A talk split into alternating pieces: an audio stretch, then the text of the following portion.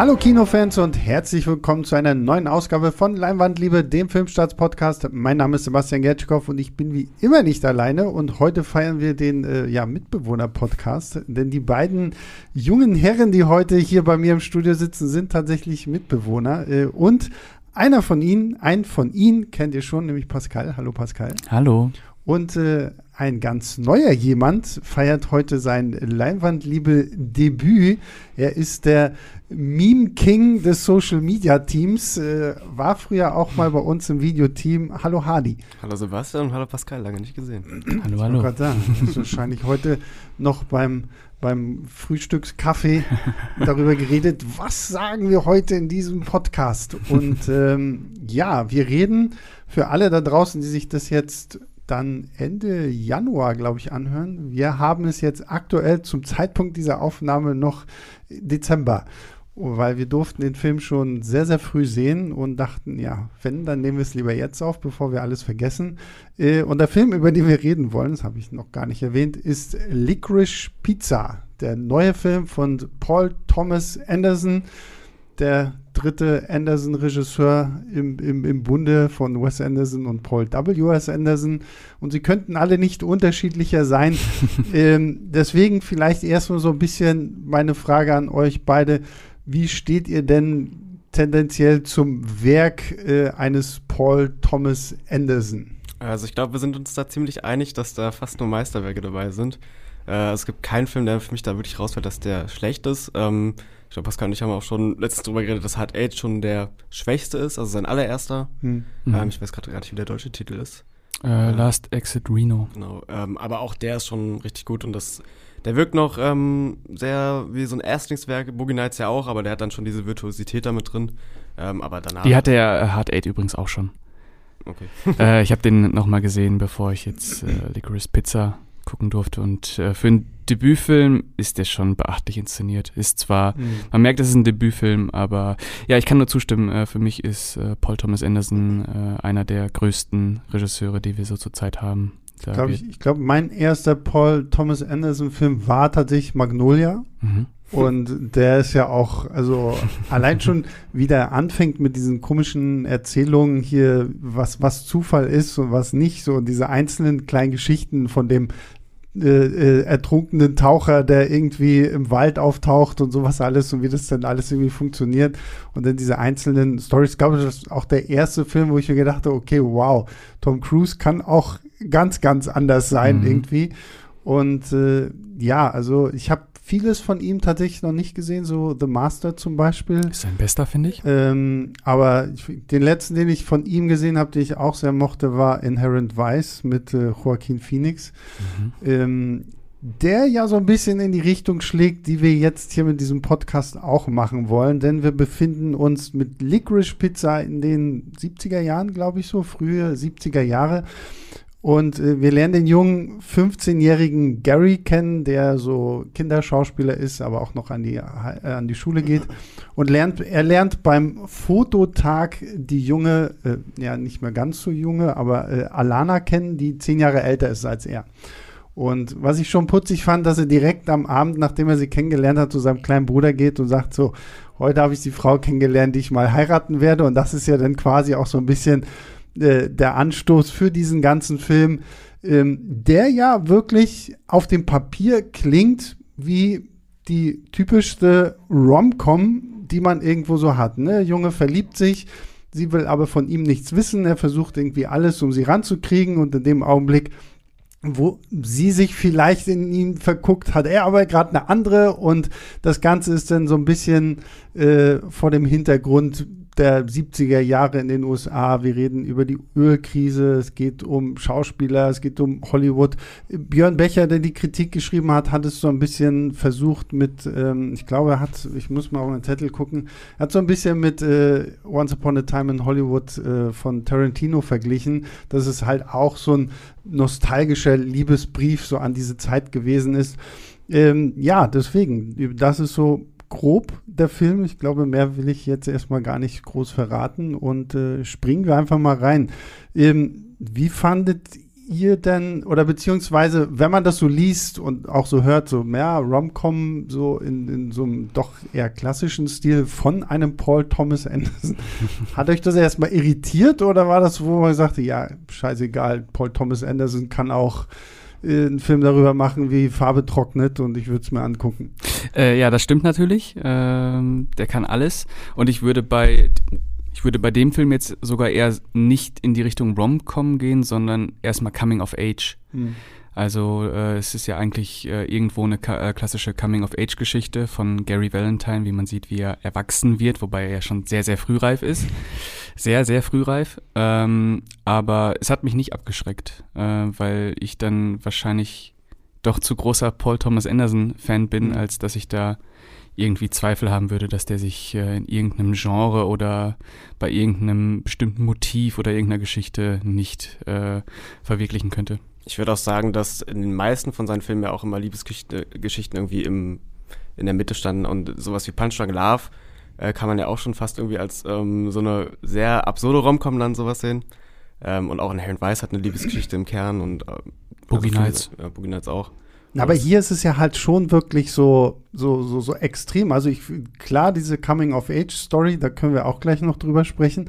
Aber so diese, die, diese Love-Story ist ja wirklich dieses Will they, won't they? Und äh, du wartest halt so, also jemand wie ich, der ja wirklich auch Romcoms sehr, sehr gerne gucken kann, so, der saß halt schon so, oh, aber jetzt, na, aber jetzt. So, das war für mich so dieser ganze Reiz so dieses Films auch immer so, so, ah, jetzt für ein guter Zeitpunkt. Und na, ne, doch noch nicht, aber jetzt und so, so. Und er spielt ja, finde ich, auch wahnsinnig gut damit, dich mhm. da halt so, so damit zu locken, weil im Kern ist ja schon immer noch so ein bisschen diese, äh, diese Liebe, die, die, die zumindest ja Gary ganz offensichtlich für sie, für, für Alana hat. Ähm, deswegen fand ich das schon sehr, sehr cool. Und ich, so, wenn ich dann drüber nachgedacht habe, so auf dem Papier, klingt es halt wirklich so, so, wie ich mir denke, ja, okay, Netflix Original, irgendwie so, so, was du dir Sonntagabend angucken kannst. Aber ich finde, er hat ja dann doch noch so, so schöne, feine Kniffe, wie er diese Geschichte halt nie plakativ werden lässt, so. Und auch nie so, dass du denkst, so, ähm, keine Ahnung, dass es jetzt zu drüber wird. So ich, ich, wo ich schon lachen musste, ist, wenn wenn sie nach ähm, ihrem ersten so Date dazu irgendwie zu ihm hingeht und so, so, willst du meine Brüste sehen? ja, hier. Und so, dann zeigt sie ihm einfach die Brüste und so, als er noch meinte, so, darf ich auch anfangen? So, Nein, so, und geht dann raus, so, so ein Bild, die jetzt aber nichts darauf einzuigen. das ist so, so, so, so, so, so, so, so ein Mühe over the top, aber irgendwie noch so das richtig gesunde over the top, mhm. oder? Ähm, ja, also ich würde auch sagen, dass es halt sein zugänglichster auf jeden Fall ist, seit sowas wie Boogie Nights. Mhm. Ähm, es geht dann noch ein bisschen darüber hinaus, einfach dadurch, was er für eine Menschenkenntnis hat. Also vor allem finde ich in, was Liebesbeziehungen angeht, das hat er mit Fandom Thread sowas von bewiesen. Und hier auch wieder, was irgendwie für kleine Kniffe ne, noch in dieser Story sind. Irgendwie, ähm, es gibt so diesen coolen Moment im Flugzeug, wo beide einmal flirten und sowas mhm. und dann sind beide aber neidisch auf den anderen auch. Ähm, und natürlich, das ist einfach, deswegen passt dieser Once Upon a Time in Hollywood-Vergleich, finde ich auch so gut, weil es halt auch noch ein Hangout-Movie ist, mhm. der irgendwie versucht, eine bestimmte Zeit einzufangen und äh, sich aber auch ganz oft in so äh, Nebencharakteren verliert, die auch so total in Inherent Vice eigentlich stattfinden mhm. könnten. Ja, der franzt so schön aus aber mhm. es, es wirkt dann nie irgendwie redundant oder so. Also es äh, trägt ja alles zur Geschichte bei. Und äh, zur Menschenkenntnis, es gibt ja auch diese ganz tolle Szene direkt am Anfang, wo die beiden sich gegenseitig anrufen und kein Wort sagen. Mhm. Das sind halt so, so Szenen, wo Paul Thomas Anderson innerhalb von zwei Minuten ganz viel über die äh, Charaktere Vor allem sind es ja so mega klassische halt ähm, so Coming-of-Age-Szenen und sowas, ja, ne? Genau. aber er macht doch im, macht irgendwas Größeres. Ja. Irgendwas Größeres. Man merkt, mhm. es ist irgendwie besser. Ja, ja und vor allem die, die, dieser Coming-of-Age-Aspekt wird ja auch irgendwie so ein bisschen manchmal so ad absurdum geführt, weil ich mir denke, okay, der soll jetzt wirklich 15 sein? Das muss ich mir die ganze Zeit irgendwie vor Augen rufen, weil er ist ja schon so als Schauspieler unterwegs und dann fängt er ja irgendwann an, irgendwie da in, in Wasserbetten zu machen. Gibt es auch diese Teenager-Expo, wo irgendwie Jugendliche halt irgendwie ihre, ihre Produkte präsentieren und so, wo ich dachte so, gab es das damals wirklich so? Ist das oder ist inwieweit ähm, ist das jetzt real oder einfach wirklich nur Fiktion? Und da muss ich sagen, fand ich diesen, diesen Gary der wirkte, was man ja manchmal so schön sagt, der wirkte wie so eine alte Seele in einem jungen Körper, so, ne? Und weil, weil er war mir teilweise, wo ich dachte, auch dieser, dieser Altersunterschied. Also, ich habe ja geguckt, sie sind ja tatsächlich, glaube ich, so, also die beiden Schauspieler sind ja wirklich, glaube ich, so etwa zehn Jahre auseinander. Aber es wirkte in diesem Fall gar nicht so, weil sie, ich hatte immer das Gefühl so, ja, ihr redet immer davon, dass ihr irgendwie zehn Jahre Altersunterschied habt, aber es fällt nicht so auf. Das, das hat es immer so ein bisschen merkwürdig gemacht, gerade in dem Augenblick, wo sie halt auch darüber geredet hat, dass er ihr ja noch irgendwie zu jung sei. Mhm. Ist euch das auch irgendwie so aufgefallen? Naja, es klingt erstmal vielleicht ein bisschen seltsam, wenn ein 15-Jähriger mit einer 25-Jährigen mhm. äh, zusammen ist. Aber ich fand, dass das äh, thematisch zum Film halt sehr gut passt, weil der Film ja, obwohl er ganz klar 1973 und darüber hinaus äh, spielt, ähm, ist es eher so ein Film, wo Zeit keine Rolle mehr spielt, äh, weil man da glaube ich, auch in einer Zeit ist, wo man gar nicht mehr so richtig wusste, wo man gerade ist. Mhm. Äh, das merkt man daran, dass äh, dieses äh, New Hollywood Kino zum Beispiel im Kommen ist und das alte Hollywood Kino so ein bisschen ausstirbt. Ähm, ich glaube, dass das vielleicht einer der interessantesten Punkte ist, dass diese Beziehung zwischen den beiden, die man in anderen Filmen vielleicht problematisch sehen könnte, da halt überhaupt keine Rolle spielt. Das ist ja gar kein Problem. Also es ist ja wirklich nach, nach dem ersten Zusammentreffen ist man, ja, komm, die, die gehören schon zusammen. Ist schon in Ordnung. ist, ist, ist es okay. Aber ähm, ich glaube, dass es auch so ein bisschen äh, Thema ist, so aus der Zeit gefallen zu sein. Mhm. Ähm, das macht auch total diese Dynamik von den Außen. Der kehrt ja auch so ein bisschen dieses The Graduate-Prinzip um, dass halt der Jüngere dann die Ältere verführen will. Mhm. Ähm, und es ist ja auch ganz interessant, dass diese Lebenswelten ja eigentlich so wie man sich sie vorstellen würde, umgekehrt sind, dass sie ja eigentlich viel mehr schwimmt und nicht weiß, was sie will, als er, der ja, aber eigentlich 15 ist, genau, ja. ja aber das, das sagt sie ja auch direkt zum Anfang so, ne? So, wenn, wenn sie da dieses erste Essen haben, so ja nach dem Motto, du wirst mit 16, 17 in deiner Villa mhm. wohnen mhm. und äh, ich werde immer noch nicht so richtig wissen, äh, was ich, was ich machen werde. Und äh, ja, das, das fand ich eigentlich auch sehr schön, wie diese beiden Figuren dann halt wirklich gezeichnet sind, so dass dass man das ja auch wirklich merkt. So, ich meine, er zieht sie ja irgendwann immer so ein bisschen mhm. so an, an seinen Erfolg so durch, durchs Leben und dadurch erfährt sie ja noch viel mehr, was sie durch ihn vielleicht gar nicht äh, mitbekommen hätte.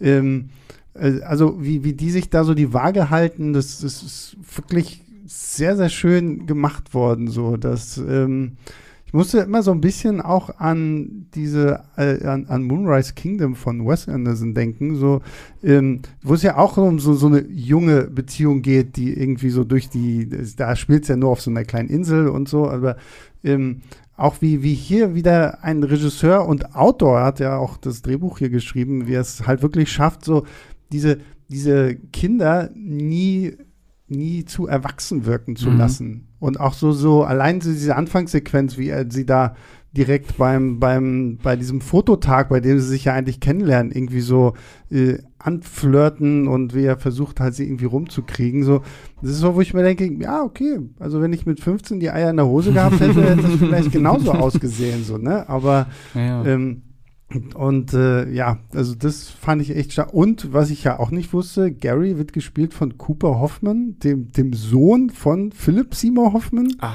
ah. Ja. Und äh, wo ich auch dachte, ja, okay, also offensichtlich wird das so weitergereicht mhm. in, in den Gen. Ähm, aber das schreibt Björn ja auch in seiner Kritik so, das Herzstück ist ja Lana Heim, glaube ich, ich weiß nicht, wie man ihren Nachnamen richtig Heim, ausspricht, ähm, die ja auch in diesem Film ihre komplette Family mit drin hat. Wenn ihr den Abspann guckt, dann sieht man ja wirklich ihre, ihre Schwestern, mit denen sie ja zusammen auch irgendwie eine, so eine Indie-Folk-Rock-Band ja, hat. Paul Thomas Anderson übrigens die ganzen Musikvideos immer macht. Ah, echt? Ja, ja, na, ja du, okay. Dann, alles Buddies. Äh, okay, dann. Äh, und auch ihre Eltern sind irgendwie mit da drin, als ihre jüdischen Eltern und so. Da mhm. gibt's ja. Und die Schwestern auch als ihre Schwestern. Genau, genau, mhm. ja. Aber das ist interessant, weil ich auch noch ähm, mir ein bisschen den Cast bei MDB durchgeguckt habe und sogar der Vater von Leonardo DiCaprio ist dabei. Also es spinnt sich irgendwie durch diesen ganzen Film, dieses äh, DiCaprio, wenn ich das richtig gelesen habe, war ja ursprünglich irgendwie auch mal irgendwie zumindest angedacht für diesen Film oder so, weil. Wahrscheinlich für die Rolle von Bradley Cooper. oh. Genau, ja, möglicherweise. Also, weiß man ja nicht. Ne? So, ist, ja, ist ja viel. Wir haben ja tatsächlich neben dem eher, sag ich mal, unbekannten Cast, weil die gerade Alana Heim und äh, Cooper Hoffman, das ist ja mhm. ihre erste große ja. Rolle für beide, ähm, haben wir so ein paar Nebendarsteller, halt Bradley Cooper, der Name ist schon gefallen, der den Produzenten John Peters, John, der, der irgendwann mal, glaube ich, auch mit, tatsächlich auch mit Barbara Streisand zusammen genau. gewesen ist, was hier im Film ja dann auch so ein bisschen Thema wird. Und äh, wir haben Sean Penn mhm. als, als den Schauspieler Jack Holden, der so ein bisschen so in Anlehnung an den realen Schauspieler William Holden ist. Mhm. Und ähm, ich, ich dachte mal, weil, weil im Trailer sind die ja auch schon zu sehen, so ich dachte, okay, ziehen die jetzt irgendwie so die Story so ein bisschen an sich.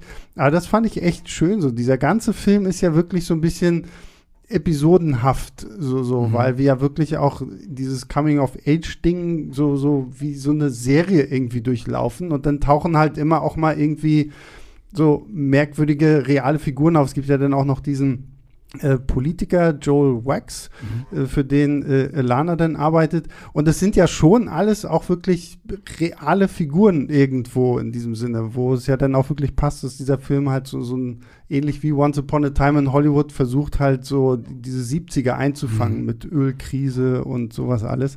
Ähm, es, hat, es ist aber nie so aus dem Ruder gelaufen, sodass wir sagen, okay, ja, jetzt ist so ein Bradley Cooper drin, der zieht jetzt auf einmal irgendwie den ganzen Film an sich oder so. Er ist zwar cool, aber ähm, ja. cool. naja, also ich, ich finde seine Art, wie er das spielt, ja, das ist, ist, einfach Hammer. großartig. Ja, so. Also er spielt ja den, auch den durchgeknalltesten, merkwürdigen Menschen, den man sich nur vorstellen kann. Ja, ist super. Also es geht um Wasserbetten, es geht darum, kein äh, Benzin zu haben. Und, und da merkt man, gerade gerade diese ganze Bradley Cooper-Schiene, finde ich, merkt man auch wieder, wie, wie gut komödiantisch äh, ein Paul Thomas Anderson hier einfach auch wieder ist. So. Also was ja. hier manchmal so diese Situationskomik hervorbringt, äh, was schon großartig, oder? Ja, auch wenn ja. dieser Restaurantbesitzer dann, ähm, der immer diese asiatischen Restaurants will, das ist, glaube ich, einer meiner ja. Lieblingsgags schon. Ja. ja, und es wirkt halt auch nicht so konstruiert, als wenn jetzt hier jemand auf Biegen und Brechen sowas, so eine gewisse Skurrilität reinbringen möchte, sondern es wirkt wirklich so, als würde man zusammen mit den Figuren so in diese Situation reinstolpern. Mhm. Äh, und das hat er wirklich drauf, so eine ganz natürliche Situationskomik zu erschaffen, ja, die nicht ist, angestrengt wirkt. Das ist Wahnsinn. Das ist echt krass, wie er mit diesen Nebenfiguren auch umgeht, dass es sich irgendwie organisch anfühlt, ja. dass es sich halt es ist natürlich episodisch irgendwie erzählt, aber es fühlt sich nicht an, als ob wir jetzt, okay, jetzt kommt dieser mhm. Bradley Cooper Teil. Ja, also, halt äh, das sind so, das sind so Momente, wenn man erwachsen ist, erzählt man das später so, äh, wie so eine Anekdote. Weißt du noch, wo wir da waren? Und ja, mhm, wer weiß ja. noch. Äh, und ich meine, das hat er in den Harry Weiß schon irgendwie perfekt gemacht. Ich meine, mhm. Äh, nicht umsonst gelten ja diese Pynchon-Bücher so unverfilmbar, weil es halt so sich an so Nebenfiguren aufhängt, die eigentlich äh, nirgendwo real existieren könnten. Und er hat es irgendwie auch so geerdet, wo es so comichaft wirkt und sowas. Und das hat er hier nochmal fortgesetzt. Ja, die würden in keinem anderen ernstzunehmenden Film stattfinden, weil ja. dann jeder sagen würde, das sind Karikaturen, die sind überzeichnet, das ja, funktioniert ja, nicht. Moto Panukeko! Muss ich immer wieder dran denken. Zum Beispiel, genau sowas. So, das ist Josh Brolin in dieser Rolle da, das ist so, so absurd. Und auch hier diesen Restaurantbesitzer. So. Das ist aber halt so, zum Beispiel halt auch so Comedy, die du natürlich in dem Augenblick wirklich nur bringen kannst, indem du den Film halt in die 70er Jahre setzt. So, ne? Wenn du das jetzt irgendwie heute, dann würde gleich wieder irgendwie so ein, so ein Aufschrei kommen, so, so nach dem Motto, es geht nicht. Aber damals war es halt leider so und der ist halt irgendwie damit durchgekommen, so mit seinem rassistischen, ich mache hier komische japanische Akzente nach und sowas alles. Ja. Genau, weil das ist kein Selbstzweck, sondern das, mhm. äh, darüber erfährst du auch nochmal was über die Figur. Genau, ja, das ist ja halt die Sache. Also ja. er wird ja nicht dargestellt, als ob er irgendwie ein cooler Typ ist. Mhm. Ja, genau. Ja, nee, also das muss ich auch sagen, so, so diese ganze bunte, selbst ihre Schwestern und so, also jeder Charakter, egal wie, wie kurz oder lang er irgendwie in diesem Film ist, lebt halt einfach. Und das ist, finde ich, sowas, was diesen Film so unglaublich spannend macht, weil du wirklich von jedem irgendwie sowas mitbekommst und es sich halt einfach echt anfühlt. Es fühlt mhm. sich sehr, sehr authentisch an da diese, diese ganzen unterschiedlichen Charaktere, weil du so alles, was du so aus Hollywood dann kennenlernst, ist so, ja, hm, genau so stelle ich mir das irgendwie vor und so auch so unter dem Politikern, ähm, was, was sie da dann erlebt und so.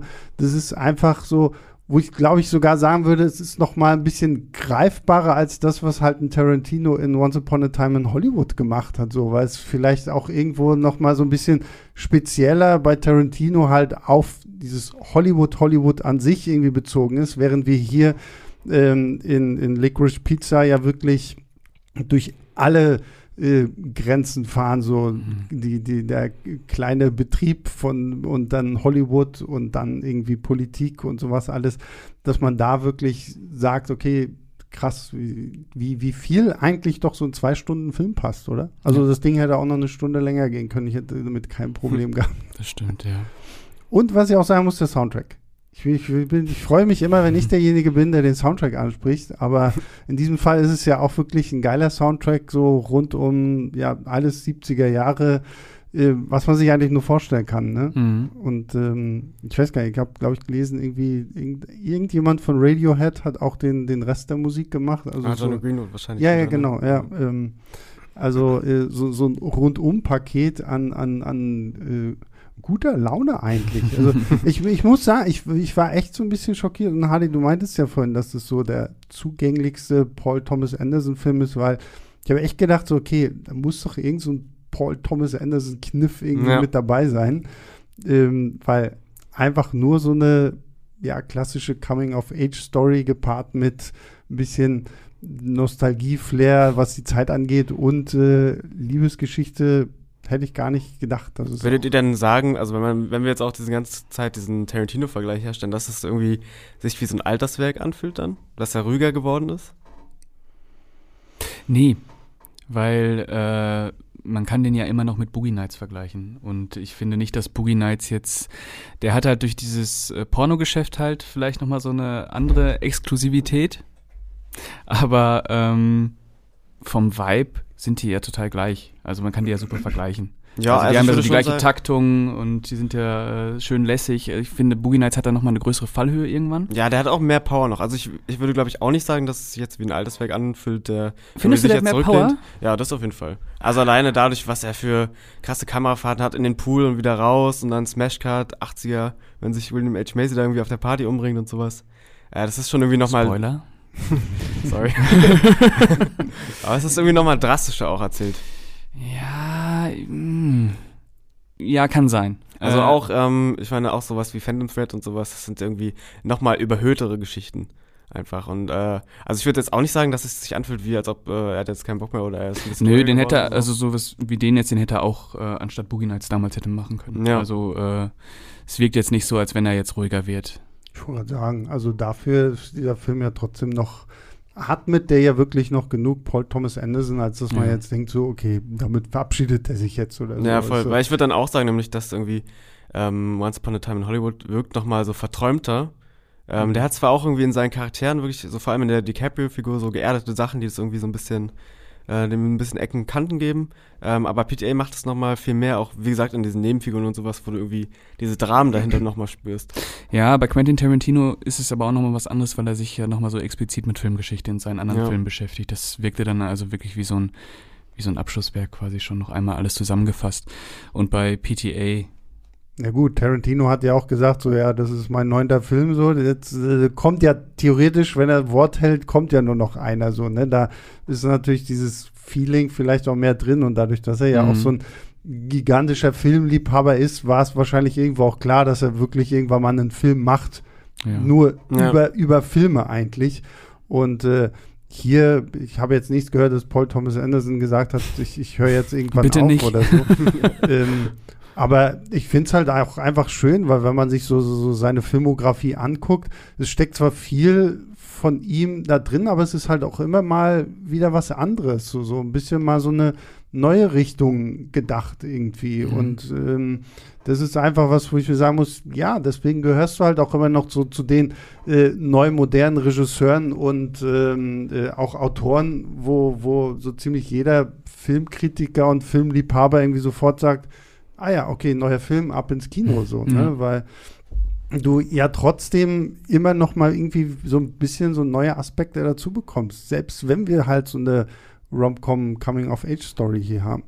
Ja, Das macht es ja auch spannend, weil äh, man sich nie sicher sein kann, äh, was jetzt als nächstes kommt. Ob es dann wieder eher ein bisschen was Schwermütigeres wird, wie äh, am Seidenen, oder der Seidene Faden? Der Seidene ich glaube, der Seidene Faden, ja. ja. genau. Oder halt jetzt wieder was Lässigeres. Wobei lässig klingt jetzt so, ah, den kann man so einfach, kann man eigentlich auch so einfach weggucken, ja. aber steckt halt mehr dahinter. Es ist halt irgendwie, man erfährt auch ein bisschen was über Menschen. Ja, aber er ist trotzdem auch äh, auf jeden Fall verdaulicher. Ich muss sagen, ich finde, glaube ich, alle Filme, die er davor gemacht hat, äh, oder die letzten drei oder sowas, besser als den jetzt. Ähm, aber äh, ich finde es spannend, dass es wirklich sich ähm, wieder nochmal frisch anfühlt, weil er auch irgendwie so, weil er diese Lockerheit auf einmal hat und die auch durchzieht. Also Boogie Nights ist auch ein Film, den man so als Hangout-Film schauen kann und sowas. Ähm, aber vor allem mit dem Ende auch und sowas, das ist so eine lockere, äh, so ein lockerer Optimismus, der da drin mm, ist. So eine ähm, Güte. Ja, genau. Und auch, mm. wenn er, wenn ihr dann sagt, es geht ja auch um die Ölkrise und sowas, das ist so beiläufig erzählt, nicht, dass es irgendwie keinen Wert hat in dieser Welt, ähm, aber da steht halt irgendwie was drüber, was ist, also, was man irgendwie ja auch kitschig sehen könnte, dass irgendwie diese Liebe über diesem allen noch drüber thront. Aber es ist irgendwie ganz äh, schön, dass äh, man da so eine Entwicklung auch nochmal sieht. Aber es ist auch, ich sag so ja auch, es sind die, die beiden Hauptdarsteller. Und ich glaube, die, die wirken halt auch einfach so gut in diesem Film, so, weil sie, gut, man kann jetzt sagen, weil sie beide irgendwie hier ihr Debüt liefern oder so, aber ähm, gerade so eine Alana Heim, so, ich finde, sie ist jetzt auch, wenn wir jetzt mal ein bisschen plakativ und objektiv sind, sie ist jetzt nicht unbedingt so, so die, die klassische Schönheit, wo du irgendwie, aber sie ist genau die Art von Mädchen, in die du dich wahrscheinlich als 15-Jährige an der Highschool verlieben würdest, weil sie irgendwie auf der, sie ist sehr, wirkt sehr sexy, sehr selbstsicher, sie ist so, so ihr eigener Kopf und ich finde, sie spielt das halt so unglaublich, unglaublich gut, so dass du wirklich so, du verstehst Gary so gefühlt von Sekunde eins, so, mhm. wa warum er sich jetzt die aussucht. Und du verstehst auch, warum sie halt anfangs so ist so, was bist du denn so, so, was willst du von mir so, ne? Und ähm, wie, wie sich das denn irgendwie so hochschaukelt und sich halt wirklich entwickelt. Und es ist halt nicht dieses plumpe Romcom entwickeln, so, sondern die, die, die, die arbeiten halt wirklich und irgendwie daraus entsteht dann das, was am Ende entsteht, so, was natürlich kein Spoiler ist, weil das wäre vielleicht noch das krasseste gewesen, wenn mhm. er gesagt hätte, so am Ende so, ja, nee, die, die gehören doch nicht zusammen oder so. Aber naja. das hätte auch nicht für den Film gepasst dann. Ne? Aber mhm. wie gesagt, die, die beiden, und da muss ich Björn halt echt recht geben von seiner Kritik her, gerade Lana Heim ist für mich auch so das äh, Bindeglied gewesen, was so alles für mich so zusammengehalten hat. So, das, ähm, da ist sie einfach, da hat Paul Thomas Anderson einfach Leute gefunden, die diese Vision, die er auf Papier gebracht hat, halt auch wirklich so gut rüberbringen können. Ähm, da wäre es halt spannend gewesen, wenn es halt irgendwie andere Leute gewesen wären, mit denen man vielleicht auch mehr verbindet oder so. Vielleicht ist es auch gerade gut, dass man hier halt mhm. wirklich mhm. Schauspieler hat, die du als Schauspieler noch gar nicht kennst. Wo ja. du aber jetzt schon sagen kannst, ja, okay, also von ihm und von ihr definitiv gerne mehr. So. Mhm. Oder wie seht ihr das? Was, was, gerade was die Schauspieler angeht? Ja, das auf jeden Fall. Also äh, Cooper Hoffman finde ich auch super in dem Film. Also ich finde auch, es passt voll, was du angesprochen hattest mit ihr, dass sie irgendwie keine klasse Schönheit ist. Da bricht er ja auch schon irgendwie mit Regeln. Ich meine, Cooper mhm. Hoffman würde wahrscheinlich in vielen so Ami-Romcoms auch als Mobbing-Opfer besetzt werden oder ja. sowas. Und da auch nach ein paar Sätzen merkst du, der hat so einen, so einen Drive irgendwie und so eine mhm. Überzeugungskraft. Also man versteht total, wie man sich davon mitreißen lässt dann irgendwie.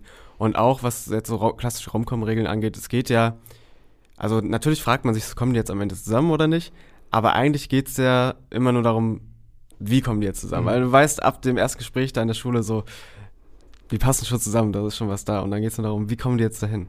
Mhm. Ja, äh, kann ich nur zustimmen. Äh, ganz tolle Besetzung, ganz tolle Figuren und äh, man wünscht sich, dass es klappt. Ich habe jetzt gelesen, weil in, in, in Amerika-Land ist der Film ja, glaube ich, sogar noch ein 2020er Film irgendwie so, okay. äh, 2021er Film so. Mhm. Ähm, und wird ja schon von vielen quasi so als der beste Film oder einer der besten Filme des Jahres. Wir, wir sind jetzt noch sehr früh am Anfang von 2022, zumindest wenn ihr den Film hört, für uns ist es immer noch 2021, die Zeitreisekunst des Podcastens. Ähm, wäre das auch irgendwie so ein Film, wo ihr sagen würdet, am Ende des Jahres könnte der zumindest irgendwo in, den, in der Top 10 landen? Bei uns? Bei, bei euch persönlich? Ja, klar. Ja. Ja, ja. Also ich habe wir haben schon einen Film zusammengeguckt, jetzt, den ich noch besser fand für nächstes Jahr, aber Oh, oh, Spoiler, aber nur den Titel sagen, oder? Memoria. Okay. Pascal jetzt den Kopf schütteln, aber Was ist Memoria? äh, das ist ein Was Film. ist das, Hardy? Erzähl mal, was, erzähl mal, was Memoria ist.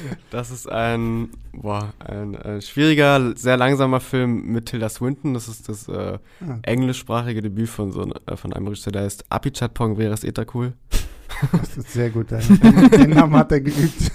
Und der ist, der ist sehr anstrengend und schwierig zu schauen, weil er ultra langsam erzählt ist. Mhm. Ähm, aber der hat so ein 10 von 10 Ende, das nochmal alles irgendwie in so einen Kontext rückt. Und ich fand den äh, ja, mega Na krass. Also Memoria könnt ihr euch irgendwann anschauen. Jetzt. Ähm, Ich hoffe sehr. Auf Mubi, glaube ich. Der kommt nächstes Jahr auf Mubi Ja. raus. ach so, Mhm. okay. Na gut. Ähm, ja, oder ihr geht dann halt einfach äh, und guckt euch Licorice Pizza an. Mhm. Ja, hat man eigentlich irgendeine Erklärung, warum Ja, dieser Film gegoogelt. Pizza heißt? Das äh, Licorice Pizza war ein Plattenladen in, irgendwo in Kalifornien in den 70ern. Ah, Ah, okay.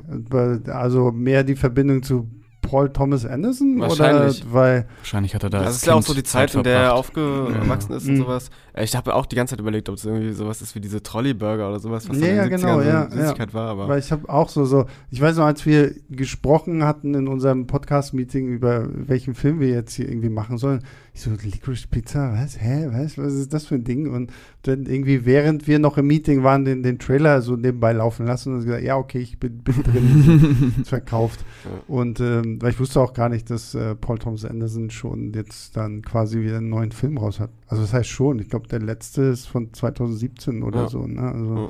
er lässt sich ja, aber ich finde es gut, wenn er sich Zeit lässt und lieber halt wirklich ähm, nur so alle vier Jahre irgendwie einen Film macht, als wenn du irgendwie so Stephen King-artig so jedes Jahr drei neue Bücher und sind alle irgendwann einfach nur noch scheiße, weil also ich meine, früher mochte ich Stephen King, so die alten Sachen waren gut, aber so mittlerweile meine Mutter gibt mir ab und zu mal ein neues und dann versuche ich das zu lesen und denke mir immer so, was du auf 400 Seiten gestreckt hast, ist so eine 30, 30 Seiten Kurzgeschichte. Mhm. Und äh, deswegen bin ich immer froh über Leute, die sich Zeit lassen und halt wirklich was Eigenständiges irgendwie aufbauen. Und das haben wir hier mit Licorice Pizza, weil ähm, auch wenn es viele Elemente hat von Sachen, die wir schon kennen, ist es ja doch irgendwo ein sehr eigenwilliger, Mhm. eigenständiger Stil, der echt einfach Spaß macht. Und ich, ich, ich bin jetzt mal so plakativ und sage, es ist so ein schöner, gute Laune-Film, den man sich echt gut im Kino angucken kann, so, weil du, es ist ja trotz allem so ein bisschen so, so, ich entspanne mich jetzt, ich habe so ein bisschen Eskapismus und äh, lebe die 70er Jahre, die trotz ihrer Probleme mit Ölkrise und sonst was irgendwie hier zumindest ganz happy aussehen, so, ne? Ja. Aber trotzdem ist es nicht so, dass man sich nur berieseln lässt, sondern. Genau, ja. Man kann seine Hornbrille trotzdem aufsetzen. Genau. Und äh, das Weinglas schwenken. Ja. Wenn man ein Kino hat, wo man auch Weingläser kriegt. ähm, da, ich lese mal Björns äh, Fazit vor und Björn gibt nämlich viereinhalb Sterne. Da bin ich nämlich gespannt, was wir hier so alle geben. Äh, und Björn schreibt, Licorice Pizza mag auf den ersten Blick weniger ambitioniert als andere Filme von Paul Dam Thomas Anderson wirken. Jetzt wollte ich fast WSN. Das ist total schlimm. Das ist total schlimm. Ich habe letztens auch so eine, so eine Review auf YouTube gemacht für, für diesen Resident Evil Film. Das ist auch irgendwie, da war es dann halt auch irgendwie Paul. Ich muss, muss mir jedes Mal wieder genau überlegen, wel- welcher war der gute Anderson? Welcher war der gute? Das ist noch drin, ne? Also das hast du drin gelassen, den Versprecher, oder? Welchen Versprecher? den, äh, von Paul, äh, nee, hast du nicht auch irgendwo über den Film gesprochen? Ich meine, dass du da erst äh, Paul Thomas Anderson sagen wolltest. Also ja, ja. Ich glaube im Podcast mit Tobi, oder? Ja, ja, Hm. kann gut sein. Kannst du Mhm. deswegen. Also es ist, es, ich muss jedes Mal nachgucken, wer denn der bessere von den beiden. Obwohl ich auch nichts sagen gegen Paul W.S. Anderson Ja. sagen will. Also ich finde so bestimmte Sachen kann ich mir von ihm auch durchaus angucken. Er hat seine Momente. Er hat ja, seine genau, er Momente. hat seine Momente. Das ist, und es ist trotzdem ein bisschen gruselig, dass dir der neue Resident Evil Film ein bisschen Nostalgiegefühle gibt für die alte Reihe. Weil die würde ich mir auf jeden Fall lieber nochmal angucken als den.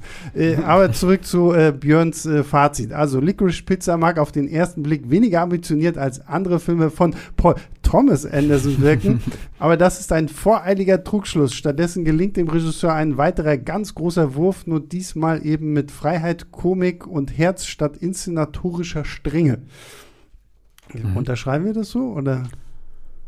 Hat, ja, ja, ich glaube, dass man was? inszenatorischer Strenge. Ähm, das, das, ist halt auch so ein bisschen das, worüber ich gestolpert ja. bin. Was, was genau, deswegen wäre es fast schon cool gewesen, Björn auch noch hier in diesem Podcast zu haben. Weil inszenatorische Strenge, weiß ich nicht, jetzt so. Okay, alle sind auch ein bisschen. Ja, ich überlege gerade, wie er das meinen könnte.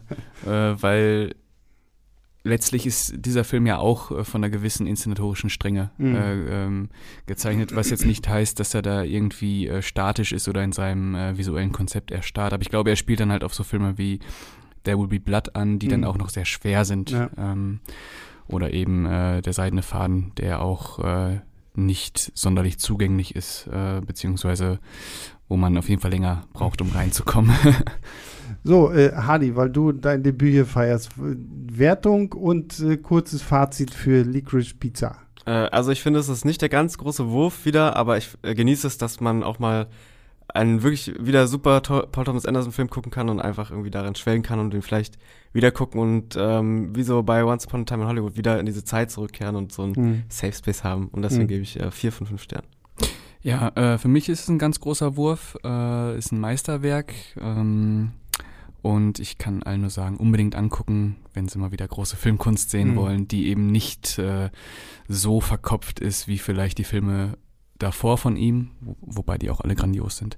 Äh, ich würde 4,5 von 5 Sternen geben.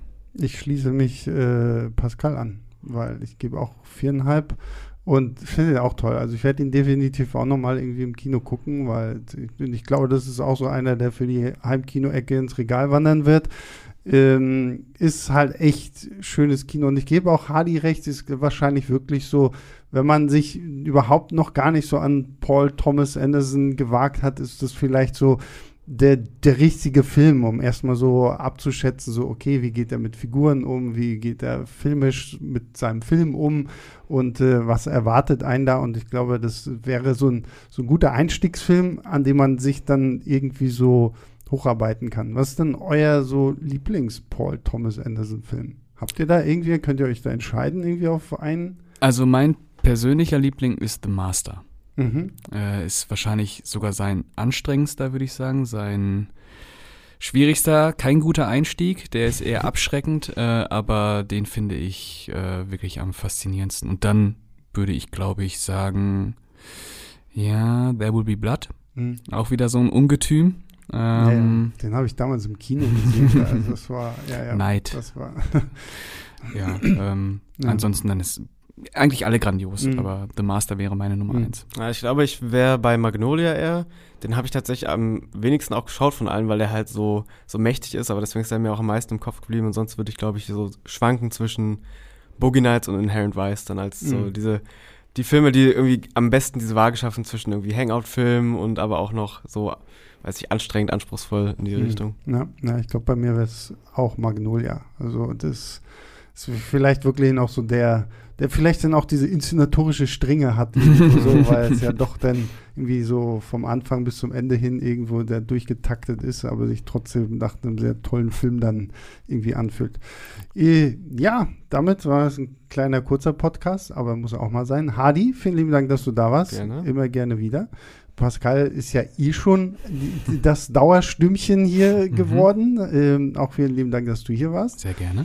Und äh, unser größter Dank geht natürlich an, nach draußen an all diejenigen, die uns hier immer wieder zuhören, ob wir nun über Paul W.S. Anderson oder über Paul Thomas Anderson sprechen. Oder Wes Anderson. Oder Wes Anderson. Obwohl wir haben über Wes Anderson und Paul W.S. Anderson noch nie richtig ausführlich gesprochen, weil French Dispatch hatten wir ähm, habe ich nur so einen kleinen Mini-Podcast gemacht und Paul W.S. Anderson. Nicht mal Monster Hunter?